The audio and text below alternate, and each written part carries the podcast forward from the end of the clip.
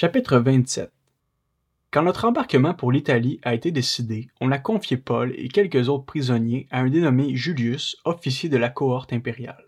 Nous sommes montés sur un bateau d'Adramite qui devait faire voile vers les côtes de l'Asie, et nous sommes partis. Aristarque, un Macédonien de Thessalonique, était avec nous. Le jour suivant, nous avons abordé à Sion. Julius, qui traitait Paul avec bienveillance, lui a permis d'aller chez ses amis et de recevoir leurs soins. Parti de là, nous avons longé l'île de Chypre parce que les vents étaient contraires. Après avoir traversé la mer qui baigne la Cilicie et la Pamphylie, nous sommes arrivés à Myra, en Lycie. Là, ayant trouvé un bateau d'Alexandrie qui allait en Italie, l'officier nous y a fait monter. Pendant plusieurs jours, nous avons navigué lentement, et ce n'est pas sans difficulté que nous sommes parvenus à la hauteur de Cnide, où le vent ne nous a pas permis d'aborder. Nous avons alors doublé le cap Salmoné pour passer au sud de la Crète. Nous avons longé l'île avec peine et sommes arrivés à un endroit appelé Beauport, près de la ville de Lazé. Un temps assez long s'était écoulé et la navigation devenait dangereuse, car l'époque même du jeûne était déjà passée. C'est pourquoi Paul a donné cet avertissement. Mes amis, je vois que la navigation ne se fera pas sans dommages et qu'il y aura beaucoup de pertes, non seulement pour la cargaison et pour le bateau, mais encore pour nous-mêmes. Mais l'officier se fiait plus au capitaine et au patron du bateau qu'aux paroles de Paul.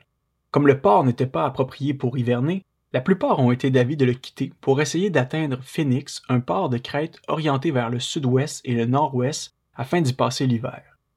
Un léger vent du sud s'est mis à souffler et, se croyant maîtres de leur projet, ils ont levé l'ancre et ont longé de près l'île de Crète. Mais bientôt un vent violent qu'on appela Eurachylon s'est déchaîné. Le bateau a été entraîné sans pouvoir résister au vent et nous sommes laissés emporter à la dérive. Alors que nous passions au sud d'une petite île appelée Koda, nous avons eu beaucoup de peine à nous rendre maîtres du canot de sauvetage. Après l'avoir hissé à bord, ils ont utilisé les cordages de secours pour ceinturer le bateau. Dans la crainte d'échouer sur la Syrte, ils ont abaissé les voiles et c'est ainsi qu'ils se sont laissés emporter par le vent. Comme nous étions violemment abattus par la tempête, le lendemain, ils ont jeté la cargaison à la mer, et le troisième jour, ils ont jeté de leurs propres mains les agrès du bateau. Le soleil et les étoiles ne nous sont pas apparus pendant plusieurs jours, et la tempête a été si forte que, finalement, nous avions perdu tout espoir d'être sauvés. On n'avait pas mangé depuis longtemps. Alors Paul, debout au milieu d'eux, leur a dit Mes amis, il aurait fallu m'écouter et ne pas quitter la crête, afin d'éviter ces dommages et ces pertes. Mais maintenant, je vous invite à prendre courage, car aucun de vous ne perdra la vie, seul le bateau sera perdu. En effet, un ange du Dieu auquel j'appartiens et que je sers m'est apparu cette nuit et m'a dit Paul, n'aie pas peur. Il faut que tu comparaisses devant l'empereur, et voici que Dieu t'accorde la vie de tous ceux qui naviguent avec toi. C'est pourquoi, mes amis, prenez courage. J'ai confiance en Dieu. Tout se passera comme cela m'a été dit. Nous devons toutefois échouer sur une île. La quatorzième nuit, vers le milieu de la nuit, alors que nous étions ballottés sur l'Adriatique, les marins ont supposé que l'on approchait d'une terre. Ils ont jeté la sonde et trouvé 36 mètres de profondeur. Un peu plus loin, ils l'ont de nouveau jeté et ont trouvé 27 mètres.